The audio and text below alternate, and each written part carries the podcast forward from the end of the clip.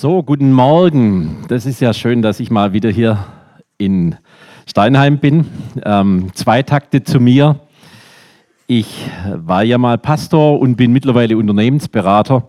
Und da habe ich mittlerweile folgendes Problem, dass manche Leute sagen, du sprichst so gerade raus und das ist gar nicht so fromm. manche Leute erwarten eine fromme Sprache. Ich weiß nicht, ob ich die heute Morgen leisten kann. Aber ich will über Leben in Fülle sprechen. Und ich weiß nicht, was Sie gedacht haben, als Sie den Text gehört haben. Ähm, und was denken Sie dabei? Leben in Fülle. Ich möchte heute Morgen einen Text lesen, der steht in Johannes Kapitel 10 ab Vers 7. Das ist die nächste Folie. Und dort heißt es, da sprach Jesus wieder, Wahrlich, wahrlich, ich sage euch, ich bin die Tür zu den Schafen. Alle, die vor mir gekommen sind, sind Diebe und Räuber. Aber Schafe haben ihn nicht gehorcht. Ich bin die Tür. Und wenn jemand durch mich hineingeht, wird er selig werden und wird ein- und ausgehen und Weide finden. Ein Dieb kommt nur, um zu stehlen, zu schlachten und umzubringen. Ich bin gekommen, damit sie das Leben und volle Genüge haben sollen. Ich bin der gute Hirte. Der gute Hirte lässt sein Leben für die Schafe. Der Mietling aber, der nicht Hirte ist, dem die Schafe nicht gehören, sieht den Wolf kommen und verlisst die Schafe und flieht. Und der Wolf stürzt sich auf die Schafe und zerstreut sie. Denn er ist ein Mietling und kümmert sich nicht um die Schafe. Bis hierher der Text. Dieser Text, der beginnt mit einem wahrlich, wahrlich. Und mit diesem wahrlich, wahrlich, das kommt bei Johannes Evangelium 25 Mal vor. Und da müssen wir uns einen großen Dampfer in der Schiffseinfahrt zum Hafen vorstellen, der zweimal groß auf die Hupe geht und sagt, weg da oder es kommt ein großes Thema. Das ist die Botschaft von wahrlich, wahrlich. Hier passiert etwas Dramatisches. Hört zu, Leute, was ich zu sagen habe. Wenn wir auf die nächste Seite gehen, dann müssen wir hineinschauen mal in, den, in das Johannesevangelium. Und Johannes, er hat bereits in den Kapiteln vorher, beginnt er mit Botschaften, ähm, die mit dem Thema Leben, und ich sage immer, Johannes ist der 3L-Typ, nehmen Licht, Licht, Leben und Liebe. Das sind so seine drei großen Ls, mit denen er arbeitet. Und was, wenn man Johannes verstehen will, dann muss man sagen, Johannes ist der Typ, der an der Brust Jesu gelegen hat und den Herzschlag Jesus, die Kernbotschaft dessen, um was es eigentlich ging, verstanden hat. Ihm ging es nicht um theologische Wahrheiten, sondern er sagt, es geht um die letzten Wahrheiten in dir. Was soll das ganze religiöse Gehabe, wenn das Leben selber nichts taugt? Und wenn das, was wir verkündigen, nichts mit dem Leben an sich zu tun hat. Das ist für letztlich seine Ganz dramatische Botschaft, mit der er immer wieder äh, unterwegs ist. Und deswegen beginnt er, nächste Folie, tatsächlich mit einer Hochzeit zu Kanaan. Man muss sich vorstellen, er beginnt mit einer Weinvermehrung. ja, ähm, ich muss Ihnen sagen, wissen Sie, ich komme aus einer Theologie heraus von einem Verständnis von kleiner Herde, kleiner Tür, kleiner Erkenntnis und einem kleinen Pfad, der zum Himmel führt. Ja, ein lieber Freund von mir hat mal gesagt, bist du dir bewusst, dass der schmale Weg mitten durch den breiten Weg hindurchgeht? Und als ich tatsächlich Unternehmensberater wurde, war das wie wenn Gott mir gesagt hat, weißt du was, ich stelle deine Füße auf einen weiten Raum, weiten Raum, weiten Raum. Und ich merke, das trifft meinen schwäbischen Nerv ganz ungut, weil wir Schwaben, wir sind eher ja, kleiner Weg, äh, Bescheidenheit, meine Demut ist mein ganzer Stolz.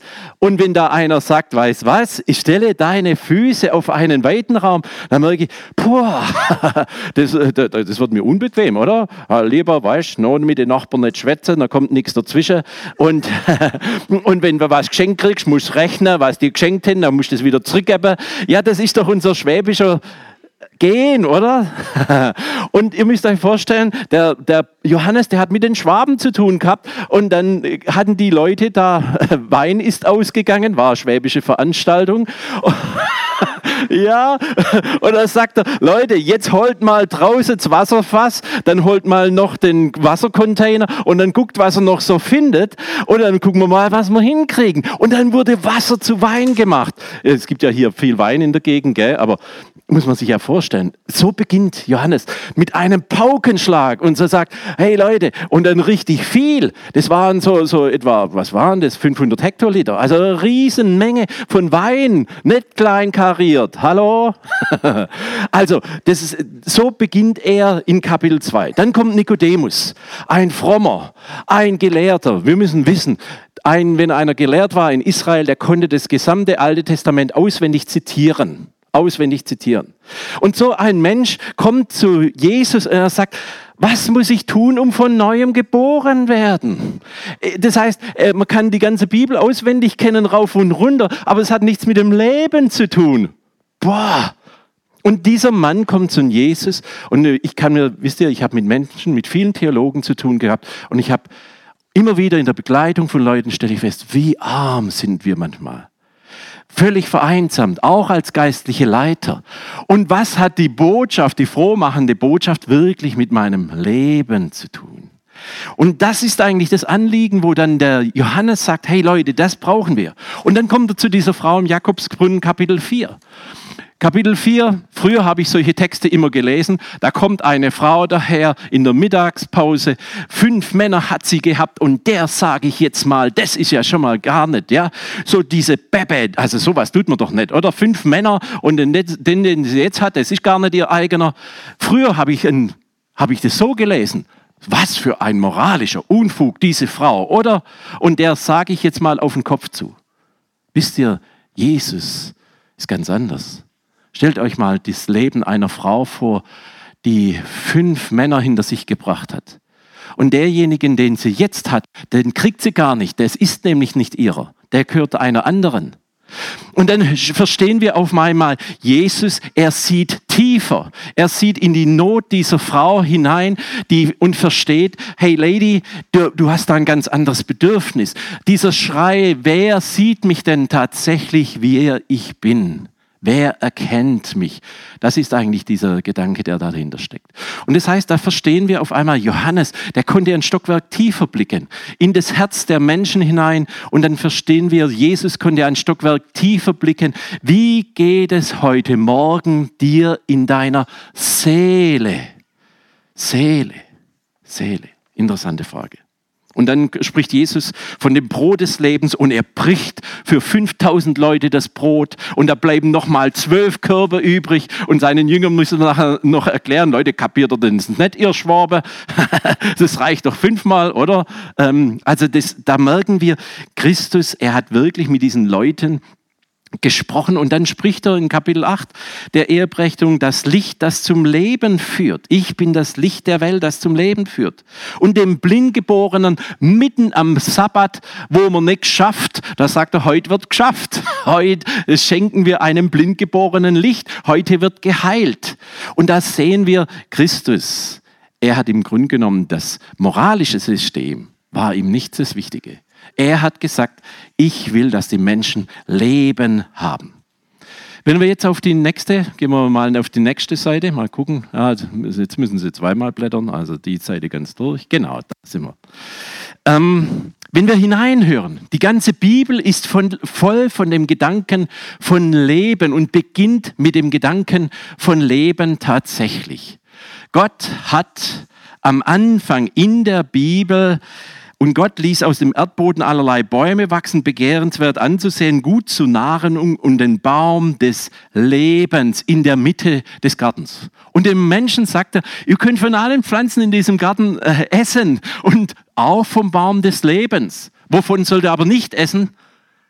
Vom Baum der Erkenntnis des Guten und des Bösen.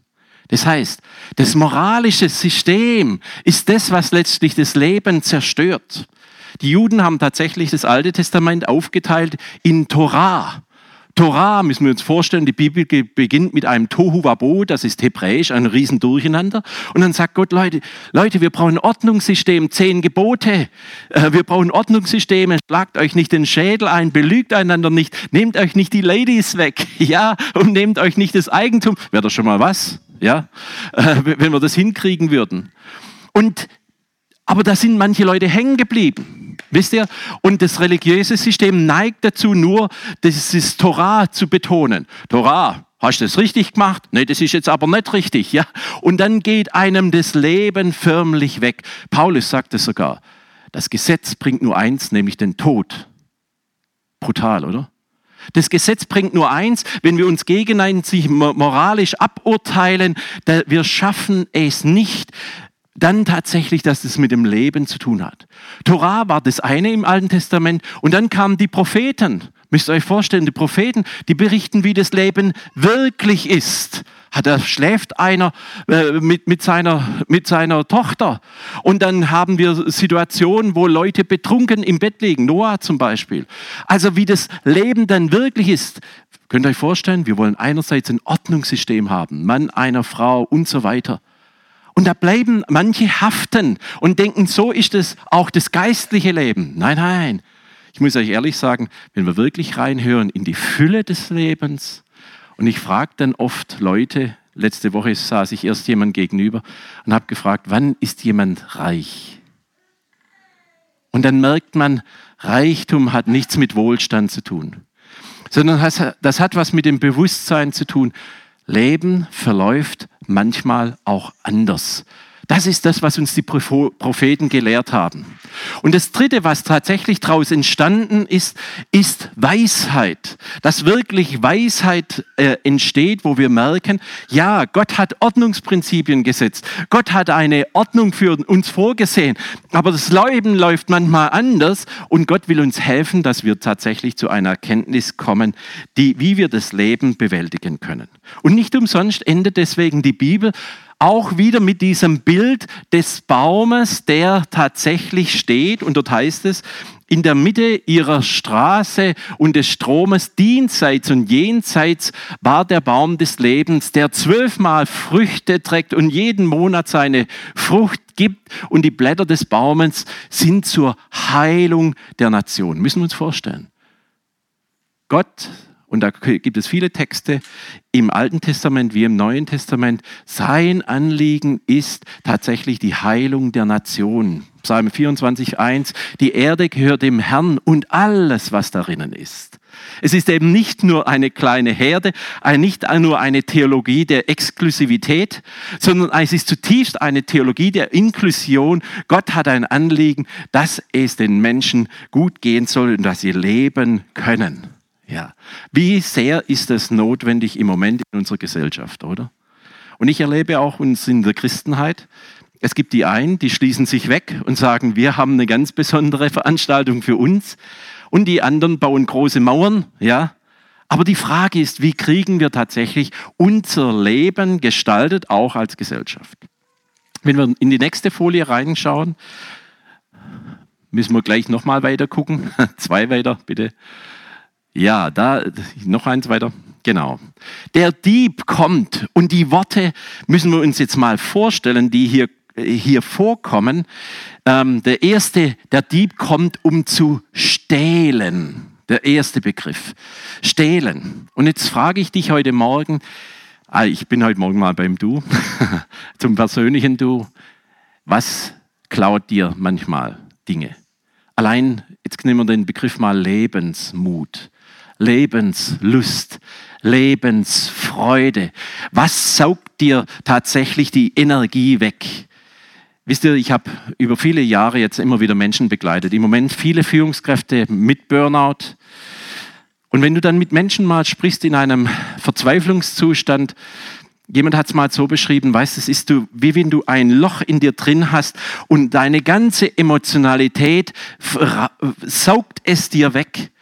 Wenn du wirklich einen Menschen fragst in einer Depression, wie geht's dir, dann sagt er, weißt du, ich, ich weiß es nicht, ich habe den Kontakt zu mir selber verloren.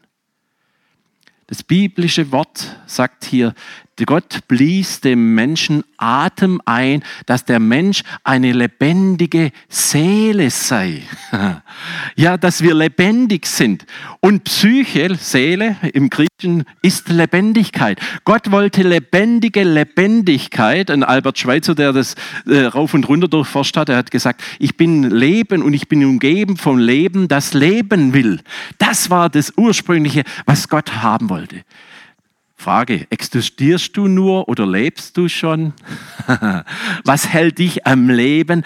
Was ist in dir lebendig? Was ist in dir da, das deine Lebendigkeit hält? Das ist nicht ohne, oder?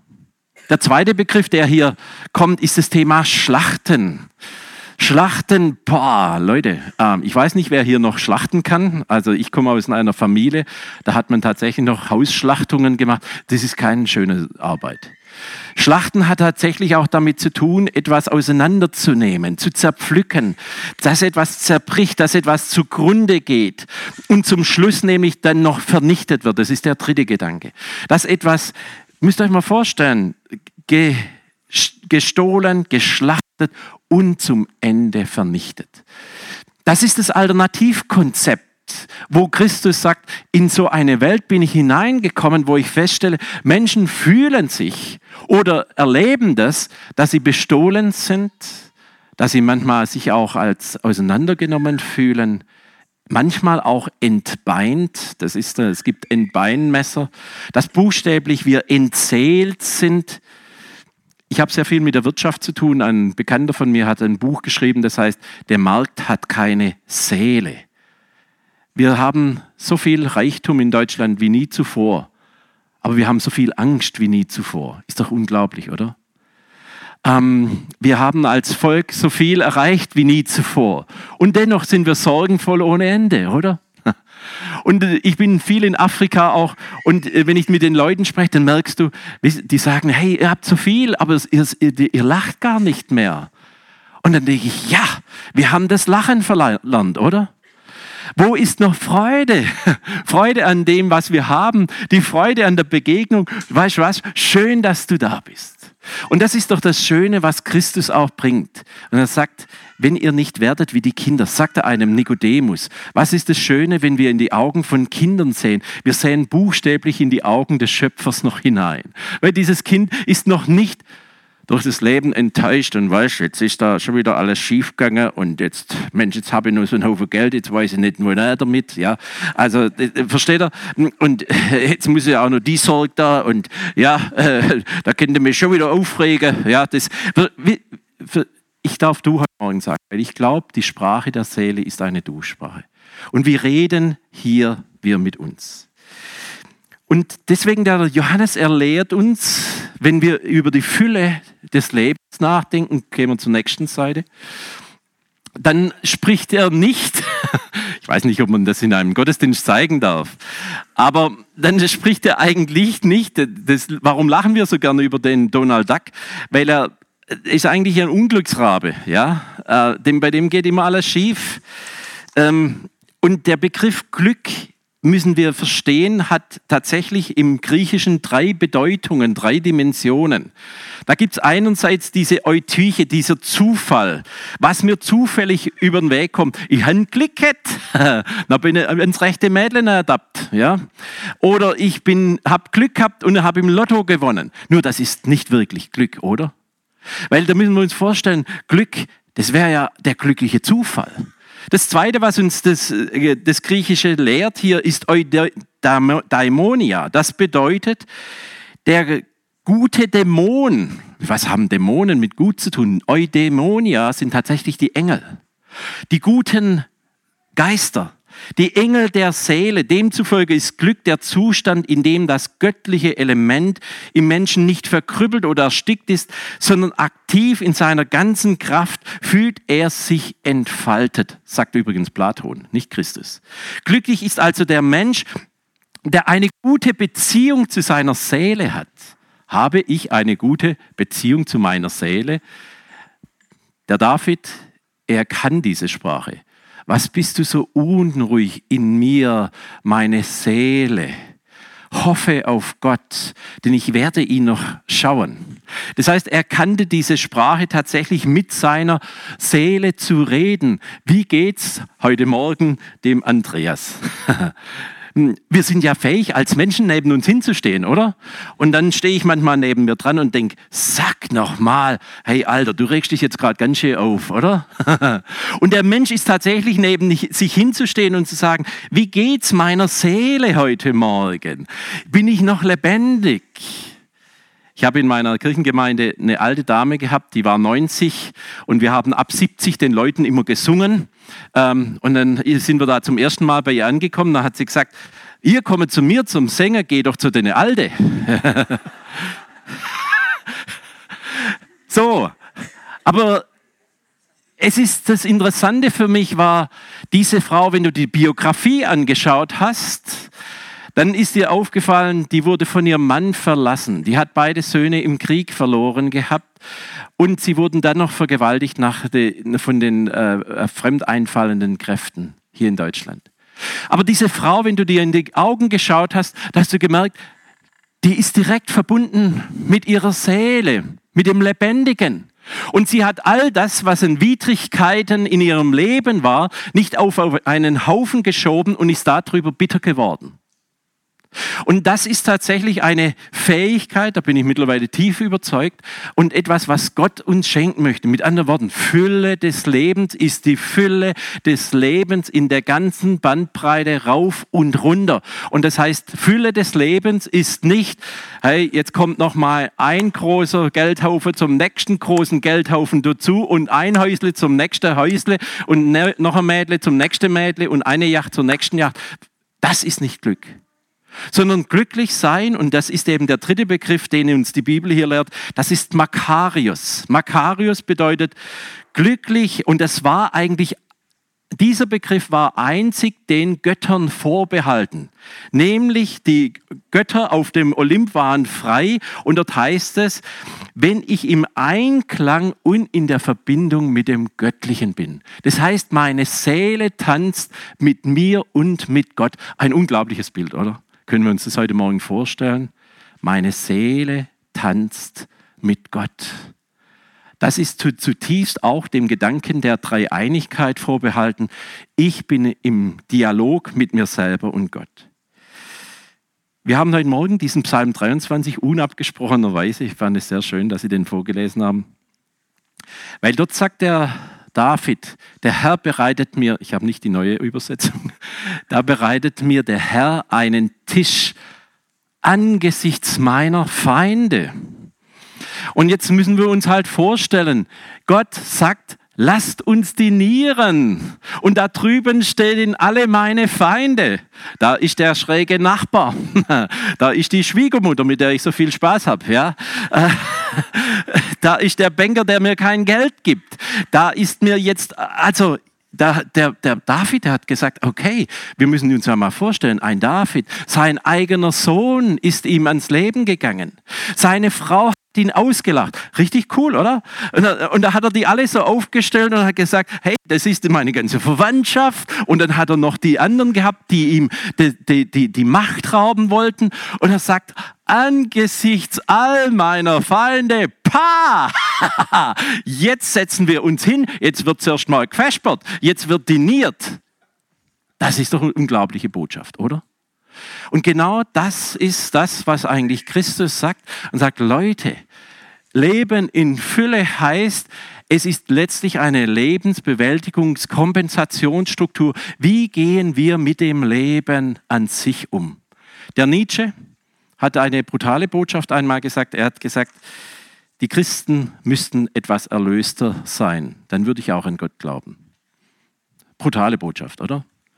Und deswegen ist es schon ein Stück weit eine Nagelprobe im Sinne von so what? Was bringt das alles? Und die Corridin Boom, eine Dame, die im KZ war, die hat mal gesagt, allein die Tatsache, dass ich in einer Garage geboren bin, bin ich noch lange nicht zum Auto geworden. Ja? Allein die Tatsache, in die Kirche zu gehen, hat noch nichts damit zu tun, dass ich die Botschaft des Lebens in mir aufgenommen habe. Und ich glaube, das ist doch der Anspruch, den Christus auch stellt und sagt, Leute, Leute, Leute, lebt ihr denn noch? Lebt ihr denn schon? Dieser Frau, die, die tatsächlich diese fünf Männer durchgebracht hat, sagen, dein Lebensdurst, wenn du den versuchst, an diesen Quellen zu stillen, du wirst nicht satt werden. Es geht um eine andere Botschaft in deinem Leben. Du hast eine Sehnsucht, dass du zu dir selber findest und dass deine Seele zur Ruhe kommt. Ich möchte heute Morgen schließen. Gehen wir zur nächsten Folie. Glücklich ist also, wer mit seiner Seele und Gott tanzt. Und da können wir sehr schön hineinhören, zunächst mal in die Seligpreisungen. Seligpreisungen, dort heißt es, selig sind die im Geiste arm sind, denn ihrer gehört das Himmelreich. Und diese Botschaften, weil hier heißt es wirklich glückselig. Und da wird jedes Mal dieser Begriff Makarios verwendet. Das heißt, selig ist derjenige, dem seine Seele mit Gott tanzt. Ja, das heißt, der ist in einem Tanz unterwegs, der fähig ist, nicht anzuhaften. An was haften wir denn alles an?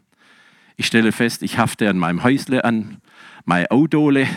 Spätestens dann, wenn ein Kratzer drin ist, dann merke ich, wie ich anhafte. Ja? Und wenn mir etwas abhanden kommt, meine Kinder, ich habe lange geglaubt, meine Kinder gehören mir, dann musste ich feststellen, die gehören sich selber. ja? Anhaften, oder? Und jetzt Armut zu lernen, bedeutet wirklich in diese Fülle hineinzukommen mit unserer Seele loslassen zu können. Es gibt so viele Menschen, die können nicht loslassen. Meine Frau arbeitet im Hospiz mit und da gibt es Leute, die sind im Hospiz und die sagen, ja, äh, nächste Woche äh, pflanze ich noch mein Gärtle ein. Ist ja auch schön im Sinne von Überlebenswille.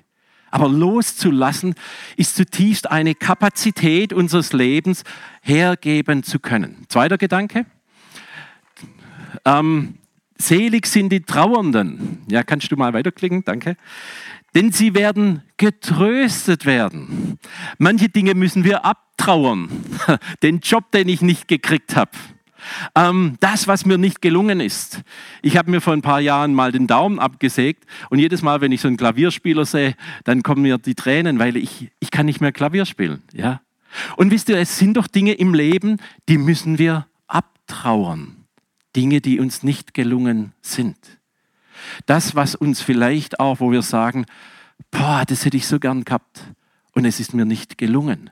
Und jetzt verstehen wir auch, das ist eine Sprache der Seele. Wie glücklich ist doch derjenige, der trauern kann und sagen, ja, es ist so. Es ist, wie es ist in dem Fall. Kommen wir weiter. Nächster Gedanke. Diejenigen, die Milde, der Begriff Milde kommt im Deutschen von Mehl. Jedes Mal derjenige, der ist sanftmütig, milde. Jedes Mal, wenn ich in Mehl reingreife, dann denke ich daran. Das ist das, wie unsere Seele sich anfühlen sollte. Ich erlebe, und das sind vor allem auch Themen der zweiten Lebenshälfte. Ich erlebe oft Menschen, die sind harsch geworden, ja, über dem Leben. Und das ist mir nicht gelungen. Warum ist das so? Neulich hat meine Frau, ihre Tante, hat die kleine Schwester, die jüngere Schwester, ins Altersheim gebracht, also die 90-Jährige, die 87-Jährige.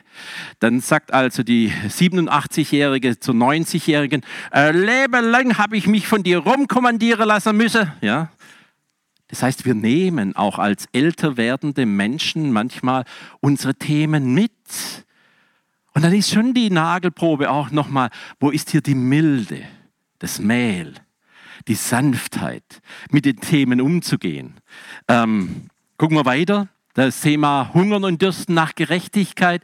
Gerechtigkeit hat nichts mit Gleichmacherei zu tun. Das hat der Sozialismus probiert.